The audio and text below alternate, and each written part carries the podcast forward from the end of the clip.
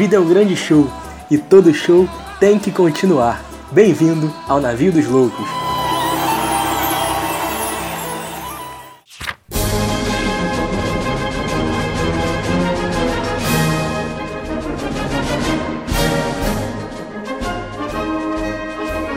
Fala comigo, seus loucos, suas loucas. Estamos chegando de novo daquele jeitão que você sempre gosta e conhece, né? Quase que eu inverto aqui, já dando a mancada no início do episódio. Começou Fala um comigo, galera. também, eu achei. Comecei, vocês a- acharam? É baixo, cara. O Não, tom, é porque- foi um pouco, o tom foi um pouco sombrio, foi uma parada Foi meio. menor, né? Foi é, menor foi um negócio tom. meio Tom Jobim. que isso, cara? Não, deixa eu explicar. É É, porque. É porque eu tô no quarto da Luísa aqui ela já tá dormindo. Mas eu vou fazer uma, uma abertura então à altura. Fala comigo, galera. Estamos chegando de novo daquele jeitão, naquele pique de sempre. Vamos que vamos. Peraí, peraí. Como Foi pagar de radicalzão, vou fazer mesmo assim. E manteve a e mantive tom. a... Claro, senão eu apanho, né, cara? Tá com medo de dormir no, no sofá, cara? Pô, mas vocês não falavam só depois que eu falava fala comigo, viu, Gada? Fala comigo, Douglas, não? Como é que é? Cara, o, o podcast é algo vivo, é movimento. Entendi, entendi. Bom, hoje a gente tá aí pra estrear, né? Mais um, uma parceria que a gente se orgulha muito com a Boitempo, uma editora que é admirada por todos nós. Com certeza você tem ou vai ter algum livrinho dessa editora e tem sempre traz sempre temas relevantes pra gente. O tema, o livro de hoje é o Manifesto Socialista, né? Um, um livro fundamental aí que deve ter um impacto muito grande e a gente está empolgado aí para trabalhar alguns temas com algumas promessas de que as falas serão curtas, as falas serão é, tímidas, talvez. E é isso, vamos ver se isso vai acontecer porque o livro traz alguns debates que prometem, né? Fala comigo, Vilgado, agora sim, fala comigo, Douglinhas. Fala comigo, galera. Tudo bem? Aqui é o Viug. Fala, família! Porra, solta essa voz, Guzmão. Tá com a voz presa, porra? Porra, tô aqui no quarto contigo gravando e tu não tá falando alto por quê? Tá com medo da Luísa? Luísa pode... Acorda aí, Luísa, porra! Acorda, menina. Que ideia, é que tem medo da mulher? Eu não tenho medo não, cunhada. Isso aí, acorda aí. Pô, que ideia. Mentira, gente. Podcast é gravado remotamente porque a gente respeita o distanciamento social. Tá ok? Não estou, infelizmente, junto do meu amigo Guzmão e da minha cunhada. Estamos aqui distantes, né? Eu tô aqui em Cascadura. Douglinha está logo ali, né? Onde o vento faz a curva, lá em São Gonçalo. Né? E a gente vai falar sobre o livro do Bhaskar Sankara, que é um expoente, né? Do, da nova Sankara geração de não, pensadores. Sankara não. Não, agora eu falei alto mesmo. Luísa já tá puta aqui comigo já. Sankara não. Errou feio, errou feio, errou rude. Bhaskar Sunkara? Pô, tu Sunkara, meteu perdão. Sankara. Sankara é patente alta, bigode grosso, pô. Perfeito. Calma aí, por favor. Peço perdão, peço perdão. Acho que eu fiz de propósito pra você falar mais alto. Não, já, já me despertou aqui pro episódio, com certeza. O Bhaskar Sunkara, que é fundador da revista Jacobin, que é uma das referências aí da divulgação do pensamento marxista, revista fundada por ele nos Estados Unidos, ele que é norte-americano, filho de imigrantes, e o seu livro Manifesto Socialista, lindíssimo da Boitempo, com uma capa bem interessante que eu vou falar um pouquinho sobre ela ao longo do episódio, tem no seu subtítulo Em Defesa da Política Radical numa Era de Extrema Desigualdade. Que radical a política, né? Esse subtítulo me intriga um pouquinho, a gente vai Que discutir um radical. pouco ele ao longo do episódio, mas vou chamar ele, meu Tá, amigo. não, deixa eu só fazer um comentário que antecede a fala do Douglas. Você tá interrompendo antes, Antes, de começar antes, o episódio incrível. Por que, por que é isso, cara? Um título desse parece a galera do Centrão falando de revolução, tá ligado? De que o Brasil precisa de medidas extremas pra voltar aos trilhos. Sei lá. Vamos lá, talvez seja um anunciante do que vem por aí. Foi mal, Douglas. Eu não acho que seu problema seja com o subtítulo. Eu acho que você tem algum problema com o conteúdo do livro que você transpôs pro, pro subtítulo. Porque, o Porque o- subtítulo não tem nenhum problema. Um caso pra a defesa de uma política radical numa era de desigualdade extrema É aquilo que a gente quer mesmo, radical mesmo, radicalismo. Mata todo mundo! Eu acho que o seu problema vai estar com conteúdo, talvez, não sei. Que é o Douglas. E o que mais me fascina nessa nossa parceria com a Boitempo é a possibilidade da gente, primeiro, focar obras que são todas dentro de um campo de esquerda, que não há nenhuma sombra de dúvidas para quem nos ouve. É o campo em que a gente é, é professa o nosso conhecimento.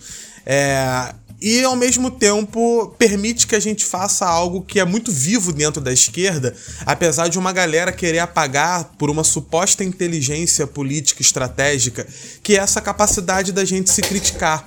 A gente sempre brinca, por exemplo, depois que o Lula teve lá os seus crimes anulados e tal, que não, não eram crimes, eram é, um julgamento é, completamente parcial, como se o Marx não tivesse avisado desde lá de trás que não existe juiz imparcial, porque a lei não é imparcial, a lei é feita por aqueles que são donos do poder e do dinheiro, então não tem como juiz nenhum ser imparcial, porque ele está fazendo valer uma lei que já não é, é imparcial no seu próprio nascimento, ela é fruto do mesmo sistema de merda é, de desigualdade que é o capitalismo, é, é, é, a gente brincava quando o Lula foi inocentado que entre nós a gente faria todas as críticas que tem que fazer. Ele vai lá tirar fotinha com Sarney, a gente vai dar porrada na fotinha com Sarney. Ele vai é, é, fazer um elogio à, à polícia militar para poder tentar compor, a gente vai dar a nossa porrada entre nós. Só que é só entre nós. Companheiras, companheiros. Veio alguém de fora, veio um liberal, veio um bolsominion, é Lula lá, é camisa vermelha, é deixando a barba crescer para ficar igual, é botando a fotinha dele no teu quarto. Só que entre nós, a gente tem a possibilidade de discutir, e aqui a gente vai discutir teoria, além de discutir política. Afinal de contas, é possível ler um livro de um autor que seja marxista, que seja socialista, que seja de esquerda, sem propor uma leitura crítica de tal obra? Será que não seria um desrespeito à obra não fazer uma leitura crítica? Eu acho que a melhor maneira que a gente tem de valorizar essa parceria é qualquer livro que for mandado pra gente, a gente dá a garantia de que a leitura vai ser crítica dentro do nosso conhecimento limitado, porque é assim que a gente constrói conhecimento. Olha aí. É, o meu problema ele é com, com, com conteúdo mesmo. É muito bom fazer essa parceria com a Boitempo, é bom pegar esse livro, tem alguns pontos interessantes. É um autor, o Sunkara, de 29 anos. É importante a gente retomar aqui algumas questões que são importantes, porque é, os livros, né, do, os, o Manifesto, por exemplo, se eu não me engano, foi escrito também pelo Marx e pelo Engels na casa dos seus 20 anos, né, 20 e poucos anos, 20 e muitos anos, né, não tem esse dado de cabeça mas acredito que seja um pouco por aí. É, é isso, acho que é um livro que talvez a minha grande, já enunciando aqui o que, o que me intriga, que o Douglas já falou, é uma desconexão da proposta do subtítulo com o seu conteúdo, né? Então a gente talvez aí vai falar porque já para quem escuta a gente já está acostumado a ouvir que a gente, de certa forma, bate um pouquinho na noção de social-democracia, principalmente de uma perspectiva, seja ela latino-americana, seja ela brasileira do ponto de vista social, daqui em, é, dos escravos que aqui é, iniciaram, reiniciaram, na verdade, suas vidas, indígenas, genocídios e por aí vai, que você que escuta a gente está sempre acostumado a ouvir né, nos nossos episódios e nas nossas escolhas teóricas também. Então, o livro ele traz alguns pontos interessantes para a gente poder reafirmar, discutir, relembrar e, e poder trazer uma nova roupagem que no Brasil hoje é muito necessário, é, né? Eu, eu posso, posso entrar já? Por favor, por favor. À vontade. É, eu acho que assim, eu já começo tentando trazer, a gente costuma resumir o livro e tal. Eu acho que a melhor maneira de resumir esse livro é apontar um pouquinho das, dos posicionamentos em relação a ele. Se você for procurar, por exemplo, comentários críticos sobre a obra, você vai encontrar muitas críticas, tanto na esquerda, quanto, obviamente, de uma galera que é de direita, né? Eu, por exemplo, é, li um artigo do imbecil, que é autor de um livro chamado Socialismo, a Ideia Fracassada que Nunca Morre morre. Enfim, para você montar o seu conhecimento, você tem que ler idiotas também. É, e ele, ele falava... Faz, ele, ele faz uma paródia, né, Douglas, com Democracia, o Deus que Falhou, o livro do, do Hayek, né? Ele faz, tem um, um capítulo do livro dele que ele faz uma pelo menos, não sei se eu percebi errado, tem ali um anunciamento, né? Uma Mas brincadeira você tá falando também. de quem? Do, do Sunkara? Do Sunkara. Do É, não, do o autor desse livro que eu falei não é o Sunkara. Eu tava comentando do, do- de uma leitura crítica sobre, sobre o, o, o livro do Sunkara. Mas tem também dentro da esquerda, por exemplo, se você for pegar para dar uma olhada em algumas reviews que foram feitas, você vai lá na New, na New Politics, você vai encontrar um texto do Dan Labots chamado é, é, O Manifesto Socialista de Bhaskar Sunkara do Jacobin.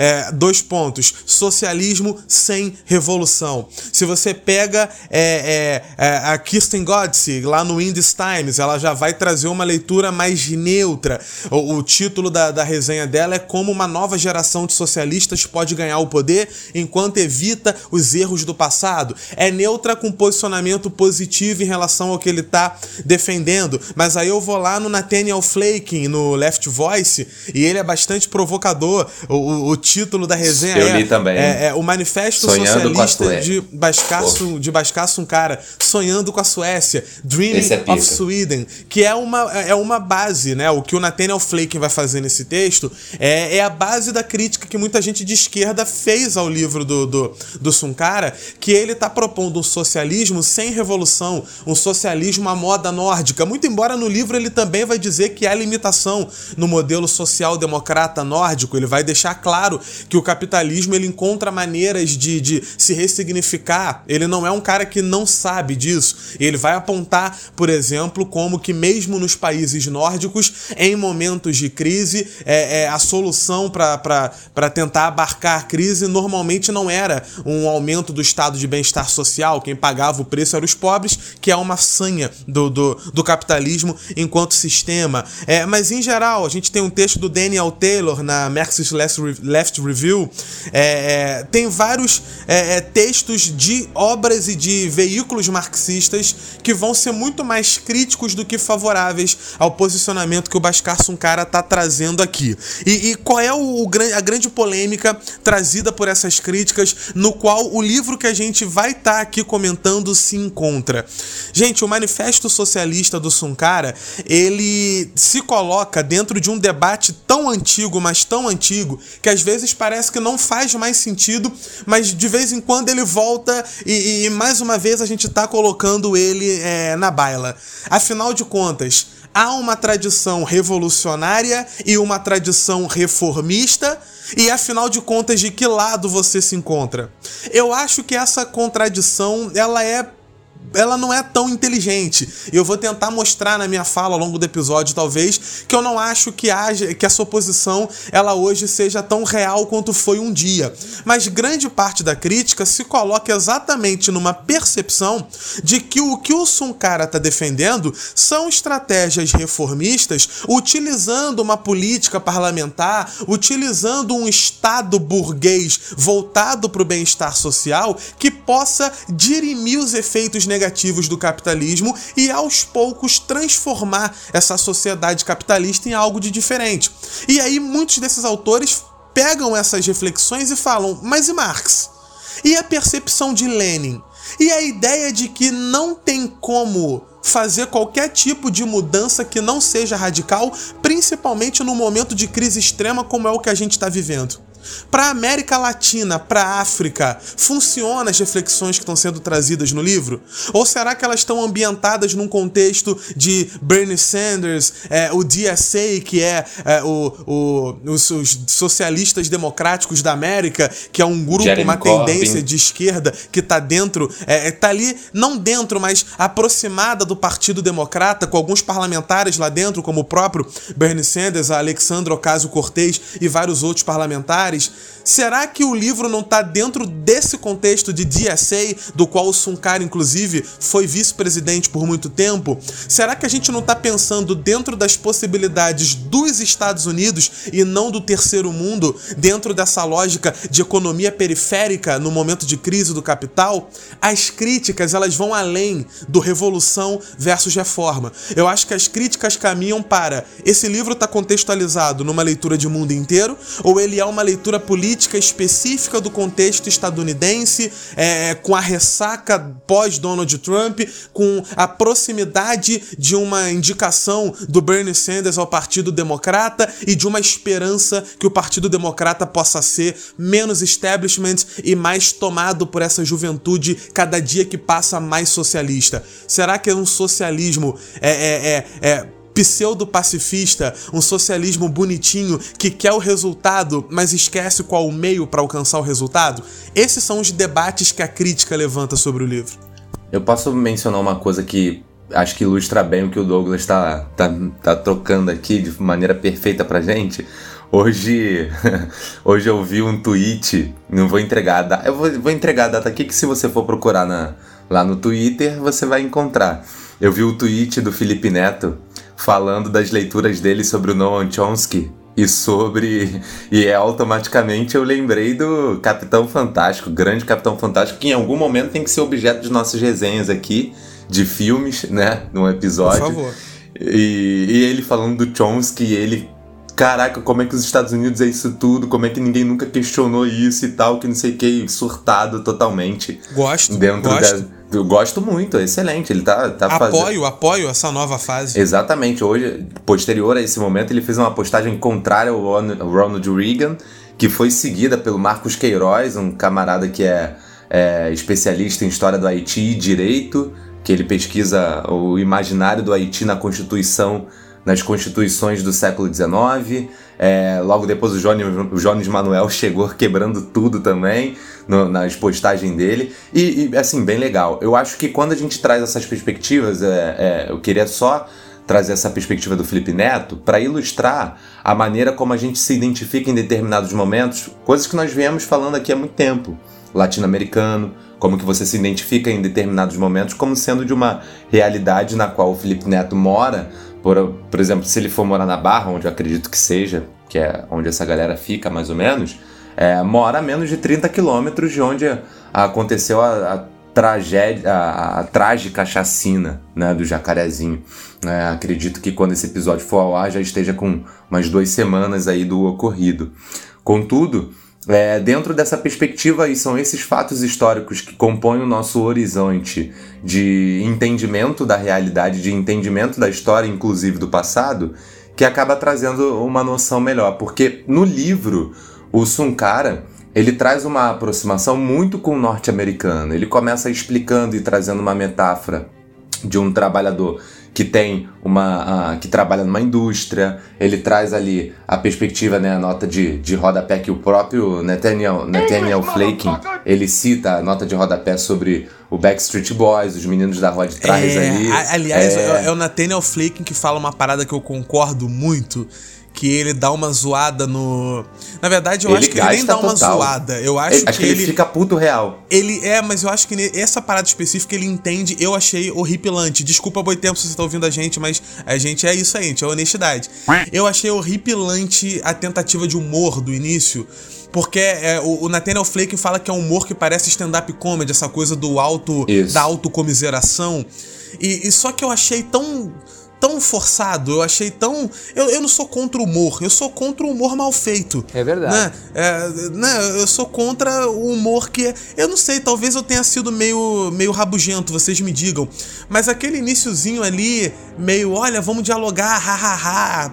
Sabe? Como se tivesse um, sendo youtuber conversando com a galera. Eu achei tão triste, eu achei tão eu não gostei. Eu, eu, adoro o autor que consiga trazer o leitor sendo engraçado, fazendo piada. Agora, quando a tentativa de ser engraçada vira uma, uma paródia de um stand-up comedy, onde o cara tá ali no palco falando sobre as suas próprias mazelas, me parece um negócio que, para um livro de teoria, e aí entra o meu questionamento: será que é um livro de teoria ou é um livro feito para vender no mercado dos Estados Unidos, com Olha uma aí. juventude cada dia mais é, se identificando com o socialismo, com uma juventude cada dia mais se aproximando da ideia de uma diminuição dos efeitos do capitalismo, mas que não gosta das experiências reais, as experiências que envolvem figuras como Stalin. O Che Guevara é apenas um símbolo para se colocar na parede, mas cujo entendimento não, não é praticamente inexistente. Fidel Castro é basicamente não estudado. Mariátegui ninguém nunca ouviu falar. Marighella, então, se falar, eles até é, é, dizem saúde, bless you, achando que você está espirrando. Será que não é um livro feito para conquistar essa juventude, para entrar no DSA, para ler a Jacobin e para é, é, tentar mudar por dentro a lógica da política estadunidense? Pelo menos para mim pareceu isso. E talvez ele seja, ele encontre sucesso nesse sentido. Para mim, enquanto brasileiro e alguém que estuda na área, o, Não. aquela piada fica simplesmente irritante, não algo que me conquista, sabe? E se é que eu posso aqui fazer um momento de, de, de parênteses, né? Lá pelos idos de 2015 2016, lembro de ter ido à UF para buscar a correção de um trabalho de história de ilustração, uma matéria que eu fiz com o meu orientador, Guilherme Pereira das Neves. Alô, professor, não estava nos ouvindo com certeza, mas um abraço mesmo assim. E eu lembro que ele entregou o trabalho de um amigo que tinha feito um trabalho, se eu não me engano, sobre o Denis de Derrot. E nesse trabalho ele mencionou o seguinte comentário de que foi um dos trabalhos mais divertidos e bem-humorados que ele já corrigiu na UF. Fiquei feliz pelo amigo, achei, achei legal, porque ele é um velho muito rabugento, né? E muito debochado. fazer o velho rabugento Fazer rir o velho... Meu melhor momento. Exatamente, exatamente. Muito bom. Inclusive, um abraço ao professor Mega, que contribuiu muito para o nosso amadurecimento teórico, né? Mas assim, é, acho que o que o Tocava Douglas... pandeiro trou- como ninguém. É, Pô, se o cara ouvir é vacilo, mano. Se o, o- cara ouvir é vacilo. Que isso. Aí Não, você é você tá falando de quem? Do mancado. Guilherme? Ah, não, tinha cara do Alvito. É, não, olha só, eu tava querendo falar aqui, é, rapidinho, Gus, cortando, sem querer querendo, porque eu, eu, quando eu comecei a leitura do livro, na verdade eu vou tomar uma postura até elogiosa aqui, né? A, a edição é belíssima da Boitempo. a, a edição, a, a, a capa, né? É bem bonita e a capa, ela vem com as garrafinhas de... As embalagens. Tu tá falando da capa em inglês tomate ou da capa em português, Ju? da capa em português. Ah, Né? tá. Que Que ela o vem seu com- amigo te emprestou, né? Isso, isso. Que vem com um molhinho de tomate. E as duas coisas me chamam a atenção, né? Primeiro, Mas a na- capa em inglês é, é idêntica também, foi só pra te zoar mesmo. Beleza. Primeiro que no na orelha do livro, né? Você vai vendo vem uma descrição, né, falando sobre o Bhaskar Sankara, e ela fala sobre, ela menciona a seguinte frase, né? A descrição é do Vitor Marques, e ela fala a seguinte frase: que a emancipação dos trabalhadores será obra da- dos próprios trabalhadores. E aqui eu quero fazer a relação entre essa frase, o texto do o título do livro e uma experiência que acho que compartilha um pouco da visão dos meninos. Porque, de fato, até pelo título, eu acho que esse livro pretende uma propaganda, pretende um panfleto, né? É, o Manifesto Socialista. Então, claramente, ele dialoga com o título do Manifesto Comunista, mas ele reivindica o nome socialista e não o nome comunista. Então, como um amigo me ensinou no episódio de Policarpo Quaresma, os títulos nos dizem muita coisa sobre as obras. Né? Então, a escolha de uma palavra em detrimento da outra revela pra gente um posicionamento do Bhaskar Sunkara. Uma palavra, que é o manifesto, nos revela o caráter panfletista desse livro, e aí eu acho fabuloso, fundamental que a gente tenha panfletos. O nosso podcast, em certo sentido, em alguns momentos, ele é também um panfleto, te convidando para reflexões sobre o mundo de maneira crítica. E eu acho que o Bhaskar tem essa. Ele faz essa tentativa Que com o isso, livro. que isso? Tá íntimo? Baixa. Mas o Sunkara, né?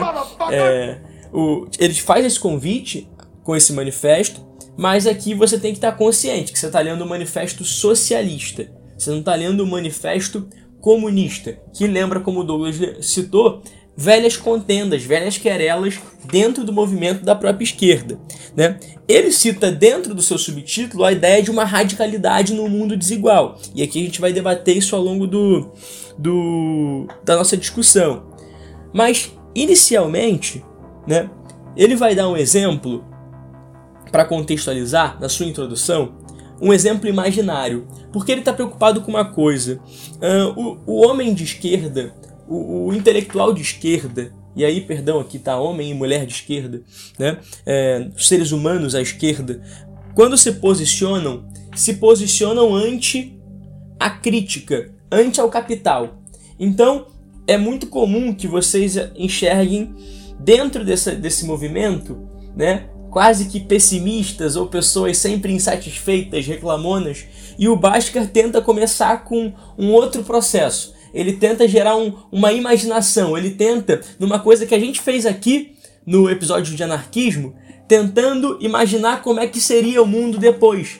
Né? Porque uma das peças que carrega o socialismo, e é muito legal quando Douglas cita o socialismo real, é que parece que a gente está defendendo um mundo que é, na verdade, aquela coisa hollywoodiana cinematográfica, né? É um mundo que tem um arco-íris, onde as águas correm, as gazelas e os viados saltitam belamente pelos campos verdejantes das matas, né? E, e todos os jogos têm muitos gols, né? Cada campo tem um guardiola do lado ali e o Maracanã tá sempre lotado e a vida é maravilhosa, né? Mas fundamentalmente, quando a gente discute socialismo, capitalismo, anarquismo, não vou falar anarcocapitalismo porque isso não existe. É, a gente está discutindo formas de organizar a produção da sociedade. Ou seja, formas que vão organizar a distribuição de comida, a distribuição de roupa, a distribuição de bens que vão te dar acesso ao convívio, então, de computadores, de telefones, enfim, de livros, né, de videogame, de tudo, de água, de água, de saneamento básico. Quando a gente está discutindo, via de regra, é, esses termos, a gente está discutindo maneiras de se produzir a vida. Né? Então, quando a gente está discutindo capitalismo e socialismo, não se trata de discutir o mundo cor-de-rosa, e sim de se discutir o mundo que se vai viver.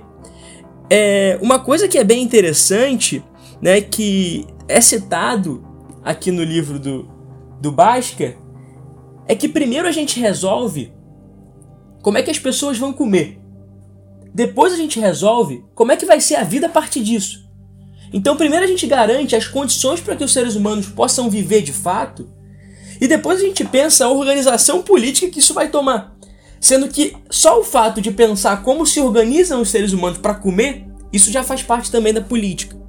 Então, quando o Bhaskar começa na sua introdução tentando imaginar um mundo né? Em um mundo ele vai fazer um recurso de pensar, é, ele vai contar um pouco da trajetória pessoal dele do prefácio, né? Que ele é filho de imigrante, o lugar onde ele morava nos Estados Unidos, o acesso que ele teve a bibliotecas comunitárias, a leitura, aos pensadores de esquerda, como isso foi fomentando, né, o seu desenvolvimento intelectual, como algumas políticas públicas foram permitindo com que ele fosse se desenvolvendo também.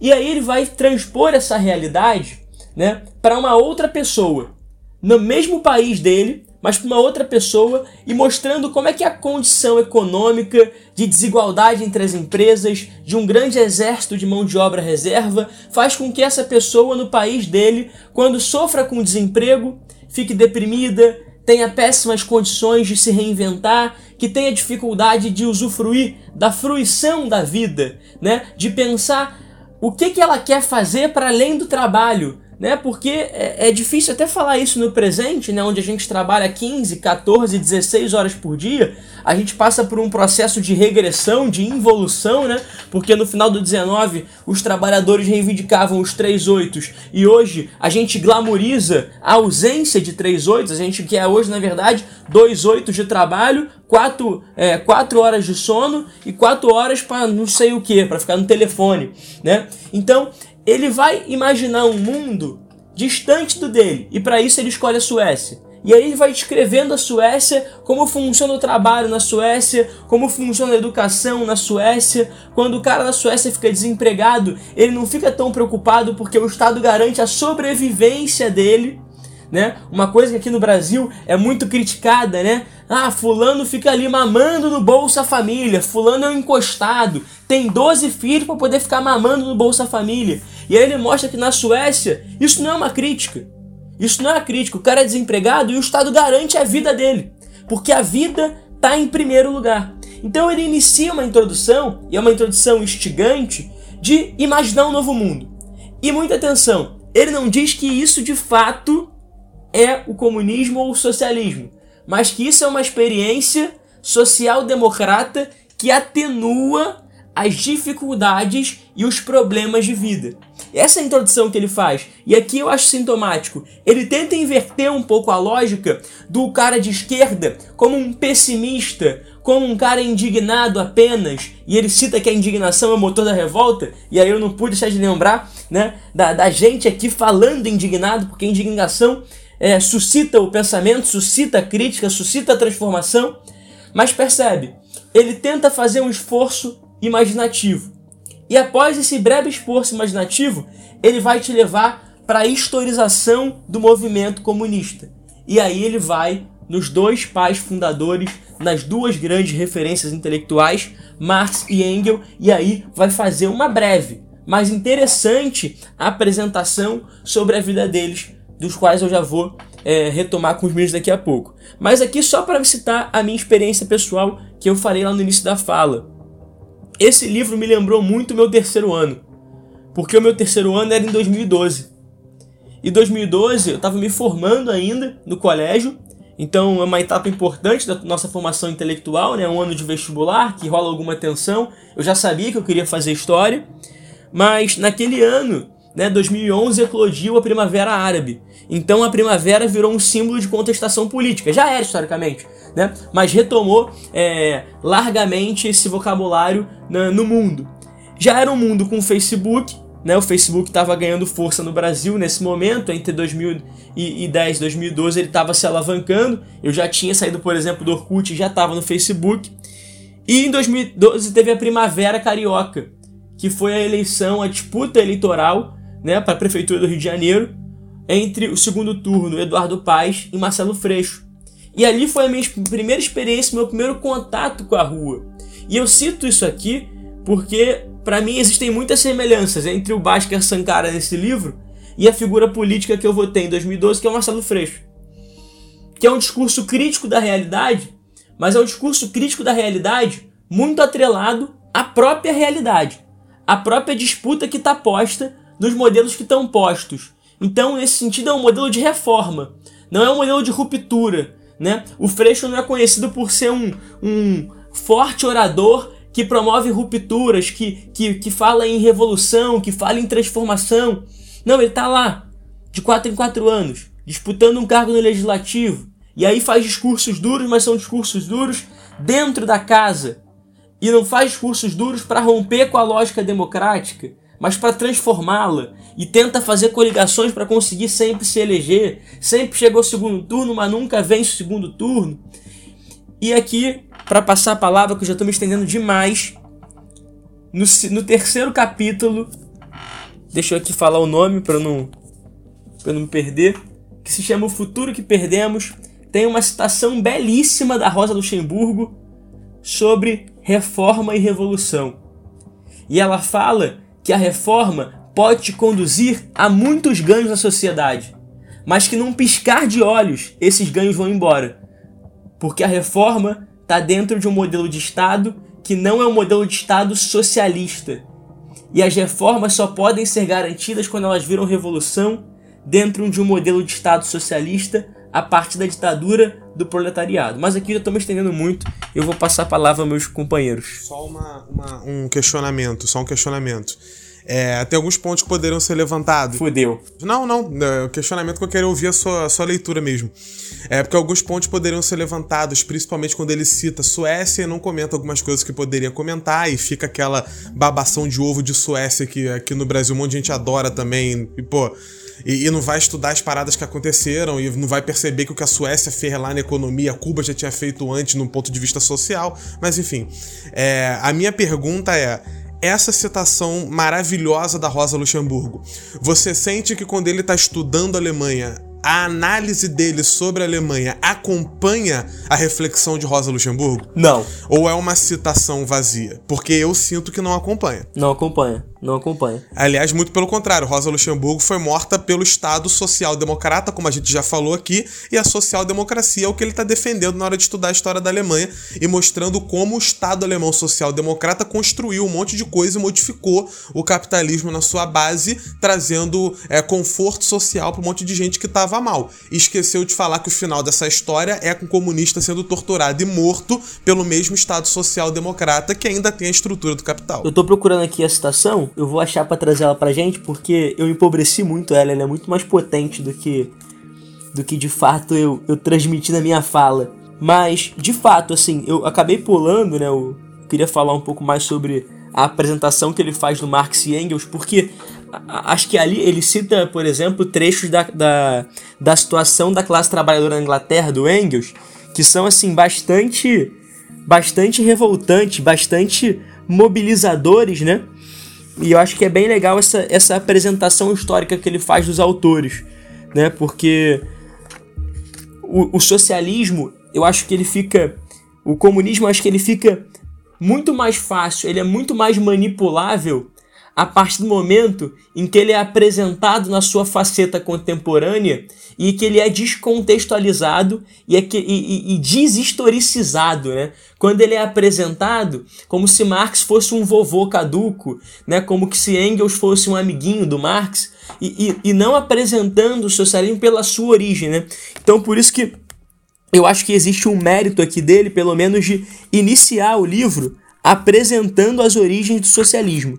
Né? Aqui eu acho que é um mérito. Mas nesse capítulo 3, que o Douglas está citando, que eu citei aqui também, de fato, ele vai explicar a trajetória da social-democracia na Alemanha e ele vai explicar os debates ali entre o reformismo, Douglas, se quiser descortinar pra gente esse debate melhor ali, entre o Bernstein né, e, e o Kautsky, é assim que fala, Douglas? Que pena. Você errou. Karl Kautsky. Kautsky né? Ele cita esse debate, ele vai discorrer sobre esse debate no capítulo 3, né? Então, é, eu acho interessante. Agora, eu acho que no 1 me, me, empolgou mais. No 3 é ele, de fato, defendendo a social-democracia. Antes, antes do Douglas descortinar esse debate, pelo teu convite, eu só queria fazer uma observação que talvez seja uma observação do ponto de vista bem básico né? É uma observação básica e talvez fraca até mesmo, mas que não pode deixar de ser dita. Um aluno esses dias, esses dias, é, um aluno inclusive do Miguel Couto, ele veio conversar comigo e veio elogiar o podcast falando que uma das nossas marcas e que ele gostava muito era que a gente trazia as fontes. E aí eu falei com ele, poxa, mas se o podcast é de história, né? Era o mínimo que a gente poderia fazer. É verdade. Tipo, elogiar um podcast de física porque faz conta ou porque leva em consideração essa matéria-prima. Né? nem falei no tom ofensivo. Você acabou de esculachar a física. Não, nem, nem falei em tom ofensivo, não. Só falei assim no sentido de que não faria sentido que a gente fizesse uma parada nesse, nessa, nessa pegada. O Sunkara, ele não é historiador. Eu não consegui encontrar aqui a formação dele. Tá, aparece como é, escritor político, não, e, e por aí vai, fundador, editor e tal, tudo isso que a gente já sabe. E talvez, cara, esse apego ao olhar da, das fontes, porque questões e estímulos a pensar a origem de determinadas coisas, a história de alguma coisa, nós temos a todo instante desde que essa coisa nos intrigue. Né? Eu já comentei em outros episódios aqui, ah, num, num dos finais, que não, não lembro em qual necessariamente, dos motivos que me inquietam, que me levam a querer pesquisar alguma coisa na história, seja do, do ponto de vista da minha fé, seja do ponto de vista social, de, do, pelo fato de eu estar no Rio de Janeiro. Só que, enfim, eu acho que fontes precisam respaldar a maneira pela qual nós buscamos construir. E eu sinto falta. Acho que o olhar nesse sentido enquanto historiador talvez já seja um pouco treinado. É, escolham aí, né? Treinado ou viciado, talvez seja o que eu enxergo como virtude, talvez possa ser vicioso mas nesse sentido sinto falta desse, desse olhar, principalmente nessa dimensão desse debate do Kautsky com Bernstein, a questão da Rosa Luxemburgo, as associações, ou melhor, as construções que ele faz do, do, do SPD né, na Alemanha, que é uma, uma passagem complexa durante a guerra e no pós-guerra, na Constituição da República de Weimar, a tara histórica dos sociais-democratas pela via legalista, num contexto de, de morte e de alinhamento de trabalho de base. Tanto é que a primeira coisa que Hitler faz, né? A gente não, precisa. A gente não, não pode esquecer, a primeira coisa que ele faz quando chega ao poder é quebrar o maior partido operário da Europa, né?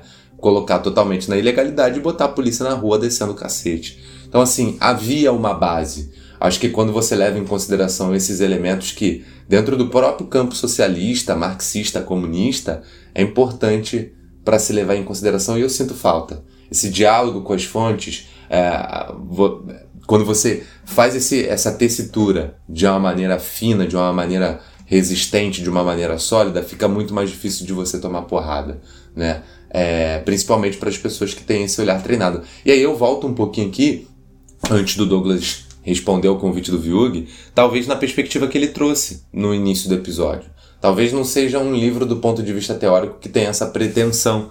Talvez seja um livro lá de dentro, é, datado localmente, né, do, tanto do ponto de vista é, temporal quanto do ponto de vista geográfico, que busca dialogar com uma certa base, que talvez não seja a gente. Enfim, não sei, acho que essas perguntas estão aí para serem respondidas e foram perguntas muito oportunas aí feitas, mas sinto falta desse diálogo com as fontes, ainda que eu discorde, porque com as fontes provavelmente eu discordaria de qualquer forma, mas com as fontes acho que o, o diálogo fica mais, mais aberto.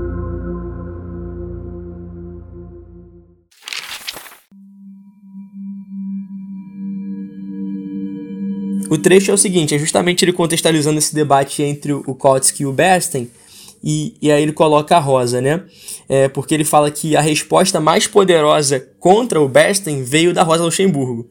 E aí ele fala que ela escreveu uma série de artigos intitulado Reforma Social ou Revolução, né, que eles representam a síntese mais fina da ortodoxia marxista já escrita.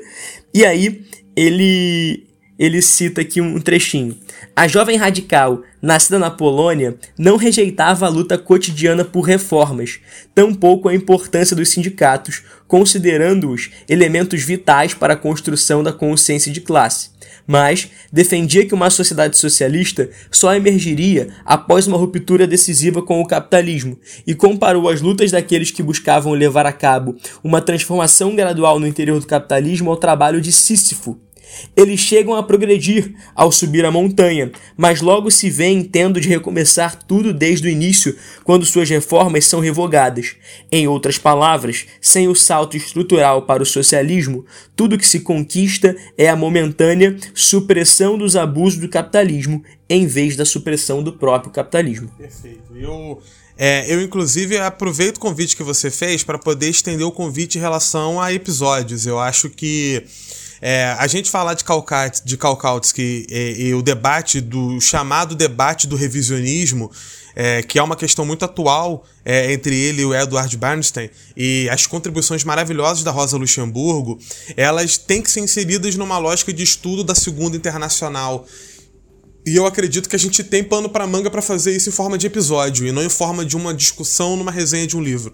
É, então, se vocês me permitem fazer esse, esse convite a nós. Jogou pra galera. Hein? Joguei pra galera, porque eu acho que a gente tem um, um, um capital intelectual a ser trazido aqui é, é, a falar de Marx e de Engels num episódio o básico da teoria, a falar da Segunda Internacional, os debates da Segunda Internacional, o que está acontecendo, é, é, é, de comentar é, Lukács, sobre Gramsci, que a gente já comentou bastante, sobre Trotsky, o que, que ele defendia, é, a galera lá, é, é o Benjamin, o Adorno, o Marcuse.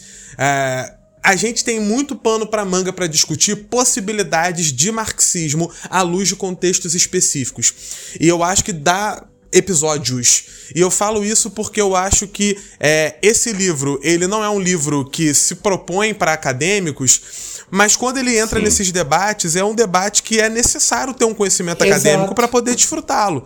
Senão você tá falando de nada, né? Você tá... é só narrativa, né? É só narrativa. Você tá só citando, né? E, e eu quero deixar bem claro duas coisas. Primeiro, o livro tem muita importância por ser publicado nos Estados Unidos e por pegar uma galera que quer bater de frente com as lógicas do capital.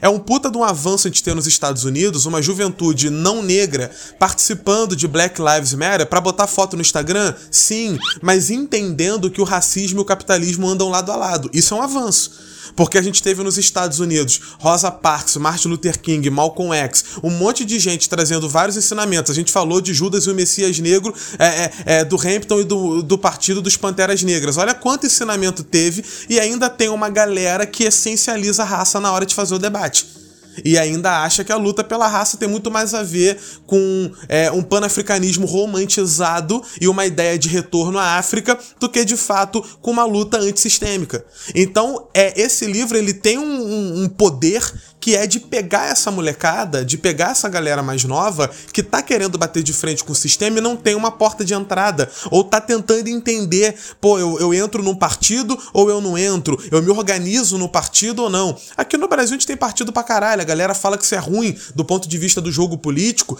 mas ao mesmo tempo, é, o nosso episódio de semana passada é, é, tinha um amigo filiado ao PDT, como talvez aqui no trio tem alguém que seja também, mas enfim, né, a gente Ah, tem olha aí. pessoas É aqui. Guzmão, sim. A gente tem pessoas aqui no É podcast o que são mais conectadas ao, a- ao PCB ou ao PSOL. Tem gente que tem uma admiração pelo PT. Isso não significa não ter críticas, significa pluralidade. E, e toda essa galera que tá junto aqui, pelo menos espero eu, na hora de definir para qual caminho vai, segue por um caminho que vai sempre pela esquerda. Mais uma vez digo, espero eu que assim seja sempre. Então, quando a gente vai debater questões como, por exemplo, votação para presidência de Câmara, votação para não sei o que, não sei que lá, que são questões que nos dividem e fazem a gente discutir de maneira severa, é, uma frente ampla, o que fazer, o que abrir mão, a gente não tá discutindo preciosismo estratégico. A gente está discutindo tática visando modificação do sistema. E isso não é um debate reforma versus revolução. Não sejam idiotas. O debate aqui não é, ai, ele acha que a revolução vai cair do céu. Ele não quer fazer diálogo com a galera do outro partido porque ele acha que amanhã o capitalismo acabou. Não seu jumento imbecil que acha que sabe tudo e não lê porra nenhuma. O que a gente tá falando é exatamente que alianças estratégicas específicas não só não servem para dirimir as dificuldades do sistema, como vendem uma mensagem que reproduz tal sistema. Quando eu defendo a mensagem de uma direita democrática para poder conquistar algum voto, seja numa eleição parlamentar, seja numa eleição geral, eu posso dizer que é só discurso, mas no final das contas eu vou ter que pagar a conta e a conta é banqueiro lucrando enquanto o trabalhador está desempregado. Ah, mas se fulano tiver no poder, ele vai poder fazer uma reforma para gerar mais emprego. Até o momento que a lógica do capital abraça uma nova crise e os empregos gerados são destruídos, a indústria que era para ser autônoma deixa de ser e, e- e- e perde todas as suas bases porque a gente não rompeu com os elementos-chave que controlam a lógica econômica dessa economia periférica que é o nosso país. A gente está falando de um projeto de autonomia, a gente está falando de um projeto é, é, de ruptura sistêmica que não vai vir do dia para noite, todo mundo sabe disso. Todo mundo sabe. Quem não sabe é essa caricatura idiota que tu fez na tua cabeça pra criticar. Todo mundo que é de esquerda e estuda sabe que não vem do dia pra noite. Inclusive a galera que estuda vai saber do debate do Kautsky e do Bernstein, que é um debate que vai envolver, entre outras coisas, a inevitabilidade do socialismo e do comunismo ou não com um defendendo que ele vai acontecer pelo próprio movimentação do capitalismo e o outro dizendo que não é bem assim, que a crise do capitalismo pode prenunciar novas alternativas que não a alternativa comunista, a alternativa socialista. Então todo mundo sabe disso desde o início do século XX, final do século XIX. Você bobão na rede social não sabe mais do que a galera que escreveu e sabe muito antes de você achar que domina o assunto. O que a gente está falando quando a gente discute esses assuntos todos, frente ampla, eleição disso, daquilo, quem vai se aliar com quem, quem deve apoiar tal candidatura, não é simplesmente o que, que eu vou fazer para ganhar essa eleição de agora. É, se eu ganhar esta porra da eleição de agora, o que, que vai ser feito, ou o que, que pode ser feito para poder fazer com que a vida do trabalhador possa se encaminhar para uma modificação. E o meu problema, e um dos problemas que eu trago, além dessa galera que eu agora desabafei, que acha que é, é debater política é o debate do aqui e agora, e quem não faz isso é porque é sonhador, é porque não sabe do que tá falando, é porque vive na utopia. Esse bando de idiota que se diz de esquerda, mas é anticomunista o tempo inteiro para poder defender o ser de esquerda deles.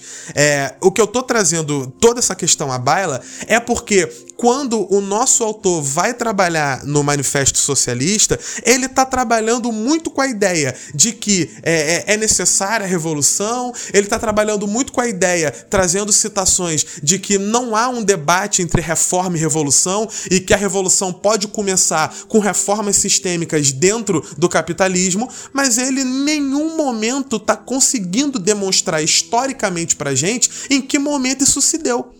Ele vai dizer, por exemplo, que nos Estados Unidos é impossível pensar em qualquer lógica revolucionária, maior economia capitalista do mundo. Então, mais uma vez, fica claro que ele está pensando para os Estados Unidos e como construir um, um, um, vírusinho que vai comer por dentro um sistema parasitário, como é o sistema do grande capital na maior economia capitalista do mundo. Beleza, legal para a galera dos Estados Unidos, é muito útil para a galera de lá.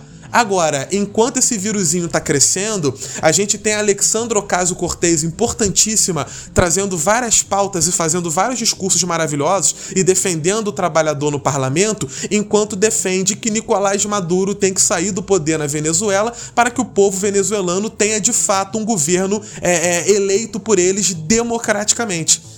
O Bernie Sanders está lá batendo no Trump. E eu adoro o Bernie Sanders. Ele está lá é, é, defendendo Medicare for All, plano de saúde para todo mundo, um SUS nos Estados Unidos, levando muito adiante aquilo que o Obama fez só 1%, né? Mas ainda foi alguma coisa em relação ao que foi feito antes. E enquanto ele está fazendo tudo isso, ele está criticando aquilo que ele percebe como ditaduras populistas, colocando na mesma baila governos de esquerda que nasceram de experiências periféricas revolucionárias com aventuras protofascistas de uma direita burra que domina, por exemplo, pedaços da, da, da Europa Oriental. Então, por que, que essa galera tão inteligente para falar do, com o trabalhador estadunidense, na hora que vai ler o mundo, normalmente fala tanta groselha? Porque eles não conseguem ir além ou não tentam ir além desse elemento do imperialismo estadunidense que é o que garante o, o bem viver de todos eles, ou não de todos eles, de parte deles. Né? Porque bem viver do trabalhador que se cortar o, o dedo do pé vai ter que trabalhar 20 anos para poder pagar a viagem de ambulância até o hospital, com certeza não existe. Aí o Bernie Sanders vai lá e propõe uma espécie de SUS para os Estados Unidos. Aí o Joe Biden vai lá e propõe a quebra da patente das vacinas. E a galera fica de pau duríssimo, esquecendo que aqui no Brasil o Fernando Henrique Cardoso fez isso. Não foi o, o, o Lula que fez, não foi o Brizola, foi o FHC, que é de direita. A galera pega qualquer movimento de atenuação de um bem-estar no momento de crise e se emociona como se aquilo significasse uma ruptura. E é aí que está o problema. Porque eu me acostumo com a superfície. E eu acredito que a raiz é inalcançável. E aí eu questiono o subtítulo. Cadê a política radical? Se eu tô propondo uma. Ah, mas é da superfície que eu chego até lá, de acordo com quem? Vamos voltar para o debate menchevique-bolchevique na Revolução Russa de 17? Vamos voltar para o Lenin falando para o lado menchevique que a ideia deles de fazer uma revolução gradual era muito inteligente, eles só não contavam com um detalhezinho que é o fato do capitalismo seduzir o trabalhador e trabalhar não apenas como sistema econômico, mas como sistema ideológico, político, cultural, etc. Pega o trabalhador brasileiro que tá na rua e pergunta para ele o que ele achou da chacina do jacarezinho. A maioria vai dizer que foi merecido, que é bandido, que foi uma limpeza e que CPF foi cancelado. Aí você fala que é porque o trabalhador é ignorante? Porra! É falta de compreensão. Sabe o que, que é isso? É porque a gente não vai na raiz, a gente fica na superfície.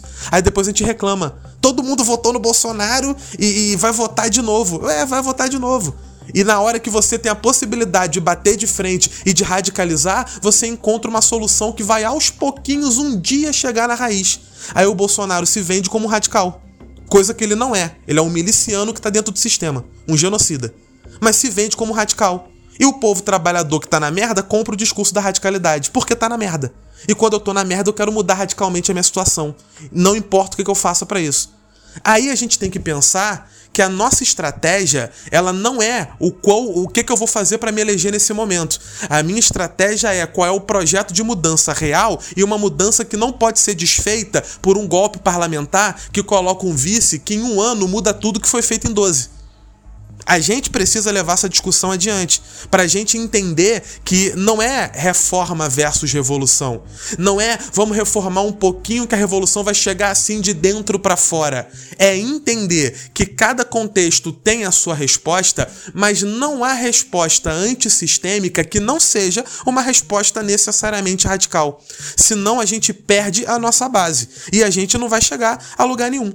A gente vai falar de consciência de classe para poder viver dentro de um Estado que continua com a mesma estrutura. Eu vou passar a palavra só para fazer uma última crítica. No livro, o, o, o Sunkara tem um momento que ele vai falando sobre como que poderia ser construído uma mudança no Estado de, dessa estratégia ins, é, é, é, inside out, né? de, de dentro para fora. Como é que você consegue modificar o sistema aos poucos, comendo ele por dentro, né? Quando ele vai falar um pouquinho sobre isso, ele vai trazer a percepção da, daquele autor que eu esqueci o nome, mas eu vou lembrar, ou não vou lembrar, lembrei, David Schweikart, que vai defender a ideia do socialismo de mercado, lá nos anos 80.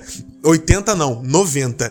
E que vai falar sobre como a China ensinou muito e tal, e que o socialista deve se adaptar e não querer quebrar com o mercado capitalista, querer simplesmente tomá-lo, apropriá-lo aos poucos para poder modificá-lo e colocar na mão do Estado. Só falta um detalhezinho na, na reflexão do Sunkara.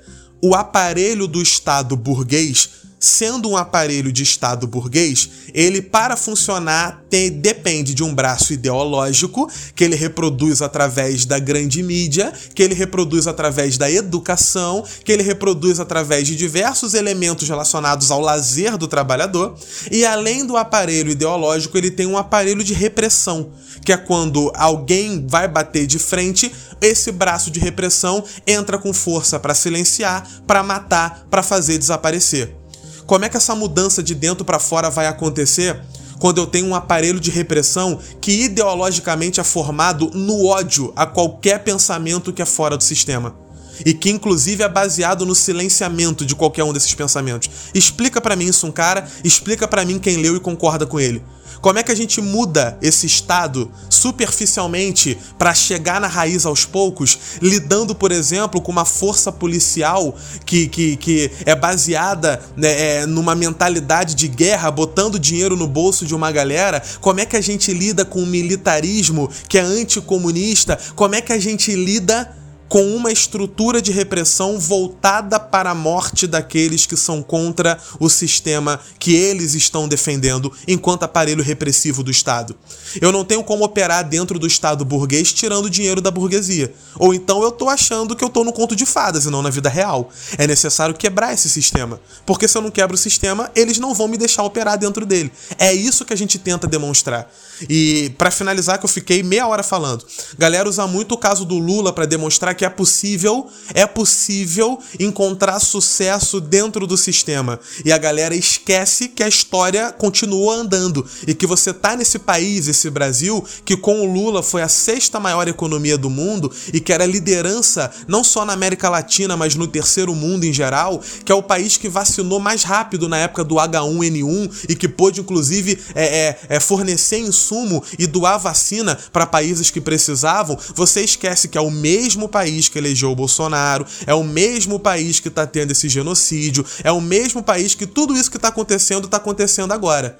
Ou você acredita numa ideologia defendida por alguns setores mais antigos do PT, de que a gente encontrou o paraíso e jogou o paraíso no lixo, porque a classe média odeia pobre, e aí o pobre acreditou no discurso da classe média, e aí 2013 acabou com o partido e a gente virou fascista do dia para noite, ou você entende que a história ela tem que ser lida em três movimentos. O acontecimento tá ligado à conjuntura e tá ligado a uma estrutura. Se eu não modifico a estrutura, ela tende a ser é, é, é, mais forte do que o acontecimento ou a conjuntura. Tivemos uma conjuntura maravilhosa, a estrutura foi mais forte porque ela não foi batida na sua raiz. É isso que é estudo de história, né? Sensacional, irmão. E aqui eu queria fazer uma um, um levantamento, né?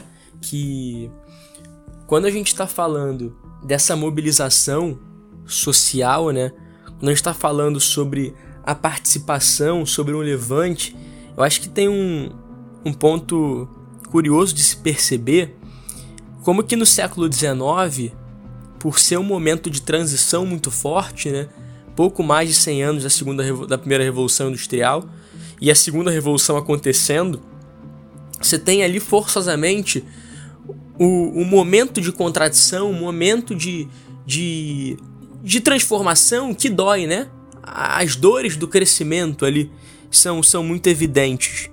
E, e, e essa transformação vai gerando essa consciência de classe, vai gerando é, esses questionamentos, vai gerando movimentos socialistas e, na sua pluralidade, os debates intra-movimento socialista. Mas uma coisa que é curiosa, aproveitar o gancho da, da sociedade brasileira, é que quando a gente fala que ao longo do século XVIII você tem uma tomada de, de consciência, né? o homem toma consciência que, que faz a história de fato, a Revolução Francesa, corta-se a cabeça do rei, né? e ao longo do 19 essa consciência ela vai se, se ampliando para outros segmentos, e ao longo do 20 essa consciência vai se ampliando. Me parece que, sobretudo, e aqui é, é, é quase, não é futurologia não, né? mas é, é uma análise meio especulativa minha, porque quando a gente tem no Brasil essa geração pós uma internet consolidada e uma geração pós-Guerra Fria e uma geração também que cresce dentro de um governo de centro-esquerda, a percepção e, e, e, a tomada de conhecimento do mundo por essas gerações foram de, de um mundo que se reformava, né? Dentro de uma perspectiva brasileira e, e portanto, de um mundo que caminhava para a transformação, né? E, e como é que essa chave vira muito rápido? Como é que isso colapsa muito rápido de 16 para cá com o impeachment? E como é que as mãos parecem estar atadas e parece que mesmo as manifestações que gritam, gritam, mas os ouvidos têm muros. Então, é, me parece que não há uma consciência histórica não é uma consciência da sociedade como um todo de, de agência, né? Aliás, ou, ou de grupos de centro-esquerda que não conseguiram perceber é, ao longo desse desenvolvimento, achavam que, que o caminho realmente estava traçado e que o caminho era esse, de ir negociando, de ir negociando, e essa chave vira do nada muito bruscamente, e tudo aquilo que foi erguido desmancha, tudo aquilo que foi erguido desaparece e num espaço curtíssimo. A gente está falando de 16 para cá, 16 para 21, são 6 anos. 5, 6 anos, né? Então, e agora você vem com um movimento de tentativa de retomada, de se entender os erros, de se entender é, o que poderia ter sido feito, de, de, uma, de recobrar a história, de recobrar a consciência. É só uma coisa especulativa minha de, de tentar entender como é que essa consciência que a gente tem né, que a gente vai tomar ali a partir do mundo contemporâneo, né, o povo entrando na história e tudo mais, como é que essa consciência ela sofre momentos de, né, pensa no mar, né? O mar vem, a onda vai, entra na areia e depois ela retrai, volta para o mar, né? Como é que essa consciência ela vai sofrendo essas oscilações? E nessa disputa, a sociedade civil liderada, aí não como sociedade civil que não tem rosto, né? Mas liderada pelos grupos né, organizados dela. Então, Fiesp é um dos grupos organizados dela. O, os empresários são o, os sindicatos patronais. Como é que esses grupos de poder, os banqueiros, que estavam presentes ao longo da ascensão ali desde 2003, como é que no primeiro falseamento econômico eles se escondem, eles tiram o apoio e eles passam a fomentar agora novos novos discursos, novos discursos que relembram discursos do passado. Então, como eles, eles fazem esse controle do que avança e do que retrai. Eles fazem esse controle de, de, de como é que a gente pode é, caminhar. A gente vai caminhar para um alargamento do discurso de igualdade social ou a gente vai caminhar para atrocidade? Em que momento vale a atrocidade e em que momento vale caminhar para um, um discurso social? Porque dentro da reforma a gente não tem decisão, porque dentro da reforma a gente participa como coadjuvante, a gente participa como quase que como súdito, se eu posso colocar assim. Porque na Revolução Francesa, quando a cabeça do rei é cortada, ela é cortada pela burguesia.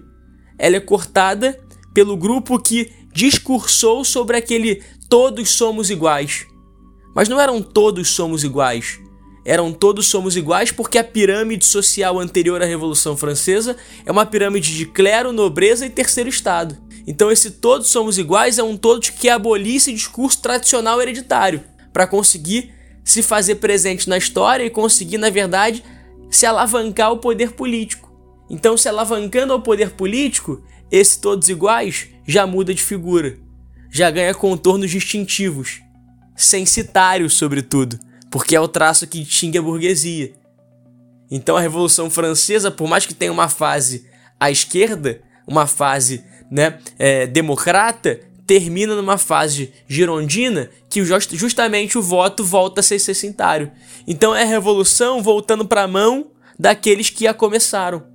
É, a minha, Ela a minha foi pergunta disputada. é um movimento mesmo. Eu achei, eu achei a análise muito boa. Eu só acho que esse movimento de vai e volta ele é muito mais na aparência. Porque, na real, quando essa galera se volta para uma solução radical, tipo, vamos abraçar o, o- esse fascismo tupiniquim do Bolsonaro, a mesma galera que tava do lado do Lula, eu não acho que seja um movimento esquizofrênico. Eles estão do lado que eles acham que vai botar dinheiro no bolso e que vai é, é, fazer com que eles ganhem É mais naquele momento. Ah, o bem-estar pragmático. sueco que o Sunkara adora, a Suécia, vocês devem saber, se não sabem, vão saber agora.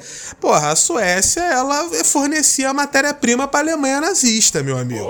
É, era o minério de ferro da Suécia que era colocado no, no, no tanque de guerra de Hitler, nos projéteis das metralhadoras. Então, aquela coisa linda e maravilhosa daquela sociedade perfeita, onde os socialistas é, é, foram mais longe em minar o poder do capital, como vai dizer o Sunkara no livro, fez dinheiro para o tal do bem-estar social para o povo sueco, apoiando e ajudando a indústria nazista. Então, meus queridos, na lógica do capital, não tem inocente. Não tem, ai, eu tô desse lado porque ele é mais bonitinho. Se tá na lógica do capital, é baseado em exploração. A exploração pode ser mais bonitinha, ela continua sendo exploração. Eu posso não dar um tapa na tua cara enquanto eu tô tirando dinheiro do teu bolso. Eu posso botar arma na tua cara, te esculachar, é, é, te bicar no chão enquanto eu tô te roubando. Ou eu posso te roubar sem você nem ver. No final do mês você não vai ter dinheiro para pagar a conta, porque eu te roubei de um jeito ou de outro. E, e só mencionando que um do- uma das fontes hiperlucrativas da Suécia é a partir da venda, da venda de armamentos que bancam as guerras nos países pobres, as guerras, inúmeras guerras civis é, estabelecidas nos países pobres são financiadas pela Inglaterra, que tem uma burguesia que consegue negociar uma permanência no poder em troca desse estado de seguridade social. né? Então é importante também que nada vem do acaso. Eu queria fazer uma propor uma reflexão dentro do que o Douglas comentou do, do, do, do- do- da fala do Viug, dentro da própria fala do Viug, porque eu entendo e enxergo essa questão mais como uma questão de idealização. Eu Acho que é, o Viug, é, é, o Viug e o Douglas foram exaustivos a- em provar que nós temos E diversas. ali, Ué? Exaustivos no sentido positivo, em provar que a gente tem na nossa leitura de, de Brasil aqui, na nossa leitura, não apenas que não é uma leitura limitada ao Brasil, mas que é uma leitura a partir da nossa realidade, acho que isso faz toda a diferença, é uma leitura a partir da nossa realidade que propõe inúmeras críticas a esse modelo que o Sunkara está propondo no seu texto. Só que eu tenho ainda uma outra que é, eu acho que ele perde, ele não menciona até a- pelo, pelo, de tudo que eu li, né? Que é a, a- a- e ele poderia mencionar que é a da China, né? Acho que ele poderia olhar para a China, porque é possível hoje criticar dentro de uma perspectiva o modelo chinês, mas é possível também você enxergar um movimento que vem sendo muito forte, que eu acho que ele talvez aí tenha perdido um pouquinho do tempo da história, muito por essa idealização da maneira pela qual as coisas devem acontecer, né? Da maneira pela qual esse socialismo deve emergir. É o água com açúcar, né? Vamos lá, trabalhadores na rua. É, é o que ele é o que é, o reformismo contra a guerra do Vietnã, que pede para os movimentos sociais nas ruas norte-americanas serem moderados e não protestarem muito, é, de maneira muito radical, porque precisavam negociar com a Casa Branca. Porra, você vai noite. negociar, você vai negociar com quem tá bombardeando, então como assim? Fala aí, eu, só para depois eu terminar. Só fazer um pedido aqui também, que o Douglas pediu o episódio aqui ao vivo. Vou pedir também, hein? Revolução Chinesa. Olha aí, importante, né? Da caldo. Eu não, só ia citar o exemplo Não, da porque yakisoba, mano. Caldo é, é japonês. hoje eu, ia, eu, eu citei nessa semana, eu tava lendo algumas coisas. A China hoje controla 70% da, da produção global de trens. A CRRC, China, Rail, Railway Rolling Stock Corporation. Ah, moleque, chama. Ah, moleque, Chama não, que o pai? Porra, vai se virar meme se não aí, for pra, Se não for pra passar vergonha, eu nem vou, pai. Esquece. É, mas essa CRRC, que fica mais fácil da gente mencionar aqui, ela tem bem, bem aí cultivando nos últimos 20 anos um crescimento absurdo. A CRRC é a fusão de duas companhias estatais que já existiam na China, da CSR, a do Sul, né, o, o SA de South, e a CNR, o N de Norte, né? Então, a Companhia de, de Ferroviária do Norte, Companhia Ferroviária do Sul. Há 20 anos atrás, mais ou menos, a China im- importa uma, uma atualização, digamos assim, uma me fugiu o termo aqui do ponto de vista econômico, mas eles trazem ali, eles fazem negócios para modernizar, era esse termo que eu queria mencionar, para modernizar toda a sua estrutura ferroviária. A China é gigante, né? Se a gente botar da 100% do que existe hoje de linha ferroviária no mundo, dois terços é só da China. A China, então, tem um impacto muito grande nesse segmento da indústria. né? Então, há uns 20 anos atrás, eles compram mais de mil trens de cargas e de transporte de, passage- de passageiros de, altas veloci de alta velocidade. Né? É mais ou menos na época aí, uns 4 bilhões de libras equivalentes, né? E esses contratos, eles são feitos dentro dos termos que nós já costumamos conhecer, né? Aquela coisa que a galera já estuda na escola, IES e Parará. né? Eles possuíam termos de transferência de tecnologia que permitiam às empresas chinesas o acesso à propriedade intelectual usado nos trens fornecidos e exigiam uma quantidade de trens ali para essa modernização. O que a China dá em contrapartida é o benefício é, do capital, de treinamento, de uma tecnologia, de uma mão de obra muito, mas muito barata ali e também um mercado que era gigantesco, né? Porque a gente está falando de dois terços da, de toda a malha ferroviária mundial. O, o- o ponto que eu queria trazer aqui é que hoje a CRRC é a maior é, exportadora, é a maior é, produtora global do, do, do, do comércio e do, da indústria ferroviária. O lance é que o modelo da CRRC bota todas as outras no bolso, né? Algumas produtoras aí, inclusive a Kawasaki, eu não sabia que era uma produtora também de trem, né? Que a gente costuma ouvir aí diversas vezes nos nossos episódios, que o nosso amigo Douglas nos brinda a todo, a todo episódio com as motocas passando. Mas o ponto que aqui que a gente tem que levar em consideração é que a CRRC, quando, quando a partir de 2015, a partir desse momento de afirmação da China, principalmente nos países africanos e nos países asiáticos, começa a competir de maneira muito desigual com essas outras, com essas outras companhias. A China, eh, a CRRC, tem os fundos, tem os seus fundos de financiamento ligados aos bancos estatais chineses, que quando você negocia e compete licitações em outros países para reprodução, reconstrução ou construção da malha ferroviária desses países, você consegue estabelecer um juros muito baixo em troca de que seja a China que até o final das obras que tenha a, a, a vantagem de concluir as obras. Então fica muito, é, muito ali, digamos assim, do ponto de vista competitivo, desvantajoso para as outras companhias. E a China vem então crescendo nessa brincadeira e dominando 70% desse mercado, dessa produção. Né? Então, é, o que eu queria destacar dentro disso é que se você quiser fazer uma crítica, não fazer uma crítica, mas levantar uma pergunta, é tentar entender se esse modelo ele pode ser reproduzido por países de terceiro mundismo. Você pode fazer essa pergunta. Se o Brasil quisesse fazer isso, e se todos eh, quiserem entrar nessa lógica de disputa, né? o que a China faz hoje é uma tentativa de disputa de influência, de territórios, de, de afirmação da sua soberania, afirmação internacional e tudo mais. Então tinha um caminho que ele poderia ali questionar. O meu ponto é que você poderia trazer uma dimensão mais atual, uma dimensão mais contemporânea, que eu fiz aqui a toda torta e a direita de maneira totalmente capenga, ao invés de propor um modelo de reformismo dos anos 70 e dos anos 80, trazer Suécia, é, voltar de maneira é, voltar de maneira utilitária num debate que só serve para ilustrar o que eu quero dizer e não para trazer honestidade intelectual. Né? Então acho que esse é um ponto relevante para a gente. Dava para ele ter olhado para isso. É, só mencionei porque eu estudei isso essa semana, dei, dei uma olhada rápida num, num texto sobre e e, e, e, ele tinha um caminho contemporâneo. É, o Douglas mencionou, tinha como olhar para Cuba. Por que, que não olha para Cuba? Um norte-americano olhando para Cuba, olha que pica. Né? É, olhar para a Revolução Cubana, olhar para outros caminhos. Por que escolheu o caminho da Suécia? Porque, tudo bem, entendo a questão do diálogo com o norte-americano, mas será que as escolhas eram tão limitadas assim?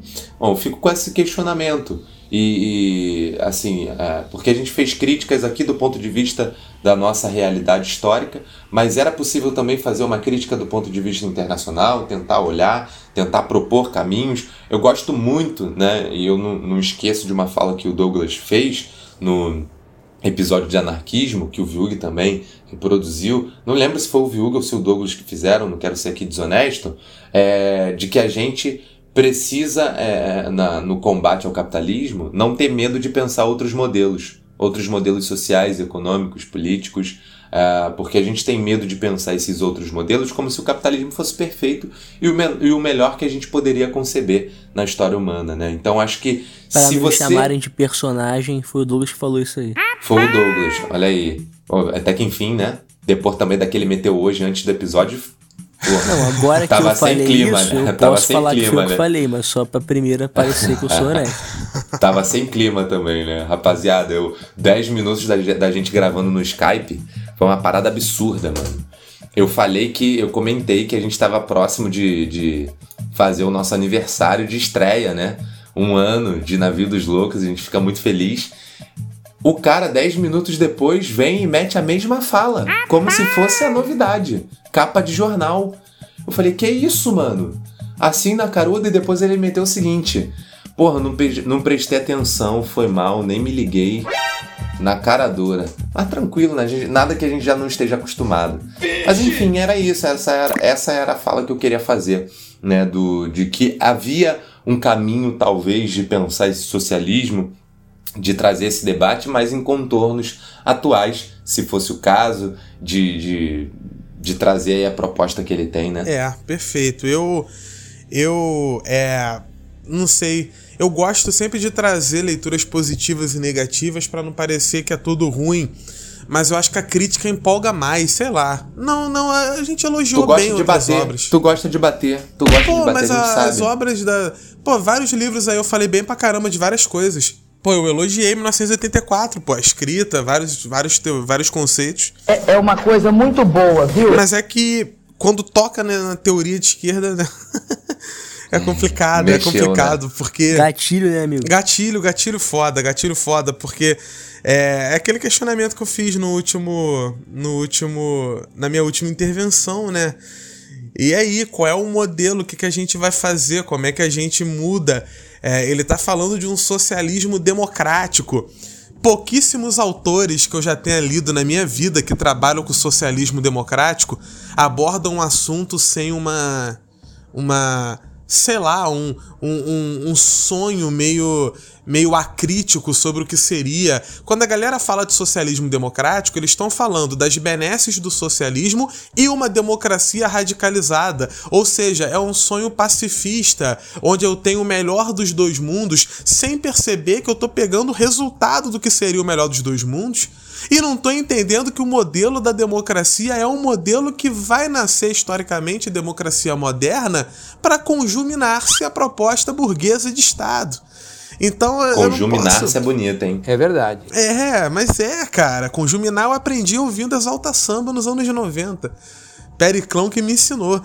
Mas, cara, é, é- é necessário fazer essa discussão, porque a gente acaba ficando numa leitura super bonitinha do que seria esse, esse futuro maravilhoso, e aí eu me pergunto como é que a gente chega nele, como é que a gente vai fazer essa transição da superfície para a raiz sem que isso signifique a nossa morte total, sem que isso signifique o nosso silenciamento, sem que isso signifique a nossa, o nosso fim, né? Porque... É, a, é a crítica, é a crítica que o Nathaniel Flaking faz, né? Uhum. Como se a gente tivesse todo o tempo do mundo para reformar o capitalismo, né? É, assim, não sendo negro, estando no centro do, do, do, sistema mundial, que é os Estados Unidos, mas fala disso daqui, né? Fala isso de uma perspectiva é, brasileira, carioca, paulista, baiana, enfim, nordestina, né? Da, da, da das dos múltiplos Brasis que genocida a, a sua gente, né? É, e é, e tá tudo isso conectado, né? O, é o sistema que promove tais mudanças para poder sobreviver, inclusive. É o sistema que promove tais mudanças para poder sobreviver. Mas aqui eu acho que é o momento que o objetivo do livro e a leitura histórica acabam encontrando as suas limitações. O objetivo legal do livro é introduzir o socialismo como algo possível de ser feito e como algo que vale a pena lutar para essa galera que, como eu falei, lá nos Estados Unidos está começando a ver na esquerda um glamour. É, pô, pra uma galera que chamava Hillary Clinton de esquerda, eles hoje veem Bernie Sanders e Alexandre Ocasio-Cortez como representantes, é um puta de um avanço.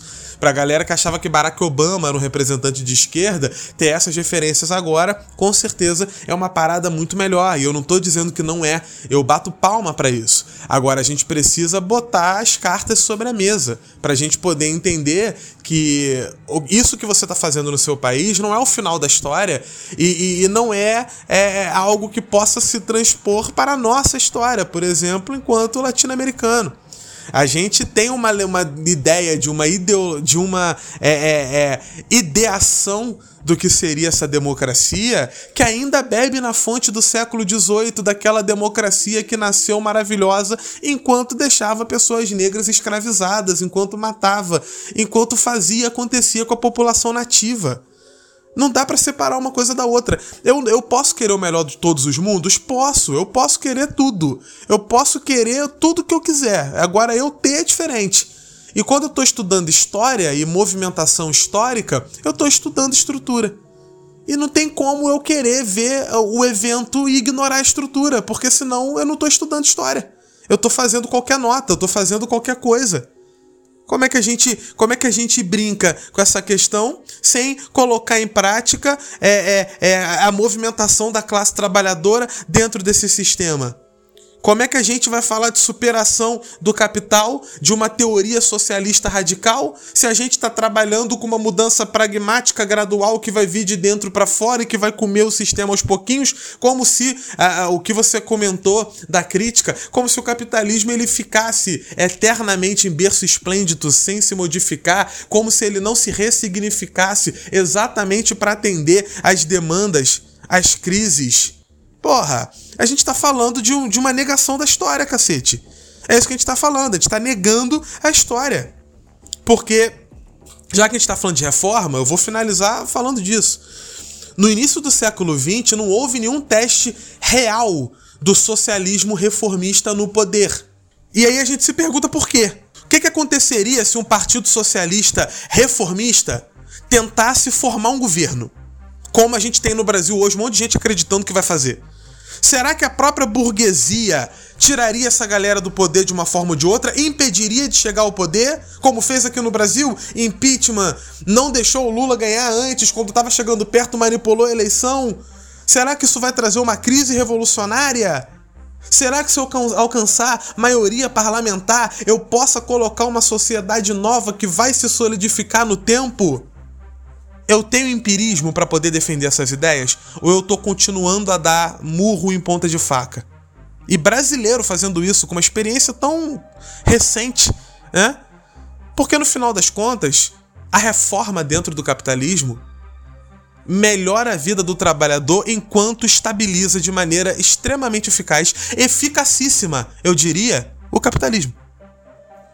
Porque ele traz a ideia de que tá tudo bem e que é possível tudo ficar bem de novo. Por que, que todo mundo quer que o Lula volte? Além de sair, tirar esse bosta do poder e ele ser o único que tem condição de fazer isso hoje. Porque a gente acredita, e acredita sim, que vai voltar a ser o que era em 2004, 2006, 2007. A gente acredita que aquele bem-estar social vai ser realcançado no primeiro ano, no segundo ano, no terceiro ano de governo, mas vai voltar. Porque a gente ainda acredita na capacidade reformista estabilizando de maneira eficaz um sistema que só existe com exploração de trabalhador. Aí, em vez de eu ver o pobre na universidade, a, a, o Brasil sair do mapa da fome, a, a, a remoção de grande parte da população da extrema pobreza como um passo para alcançar a sociedade onde isso não seja mais uma conquista, mas a normalidade, eu vejo como um momento que eu vou buscar sempre no meu sonho, sem entender que o sistema no qual a gente está inserido não vai permitir que esse momento se eternize nunca. Porque não é assim que ele funciona. E aí a gente vê isso acontecer, é, é, um monte de gente caindo na mesma armadilha. É o Bernie Sanders achando que ia ganhar e o Partido Democrata botando ele no bolso. É o Jeremy Corbyn tomando uma surra de uma ala do Partido Trabalhista Britânico que afasta ele. É o Siriza na Grécia achando que ia fazer acontecer e não fazendo nada. Exato. É lá na Espanha o movimento do Iglesias que ia tomar o poder naquele momento em que teve não sei quantas eleições em poucos meses, não tomou porra nenhuma. Ficou dentro do sistema, dentro da estabilidade. Porque se eu não destruo a estrutura, ela vai encontrar uma maneira de se reproduzir. E aí eu fico só sonhando, sonhando, sonhando, sonhando, sonhando. O novo sonho agora é o socialismo democrático. Desculpa, essa ideia de radical não tem nada. Ela é muito bonita, ela é muito legal. Muitos líderes aqui políticos do Brasil vão pegar esse livro, vão ler, vão gostar, vão defender e vão dizer que vão conseguir fazer na prática. E talvez em dois anos, em quatro anos, melhorem a nossa vida e a gente vai gostar muito, vai ser maravilhoso. Em oito anos, talvez a nossa vida vai melhorar. Olha que coisa legal. Já não sei se em 12 ela vai continuar tão melhor. Em 20 eu tenho certeza que volta a ser a merda que era antes. Mas daqui a 35 a gente volta a melhorar de novo. Que ciclo de merda, né? Quando é que a gente vai falar basta pra essa porra?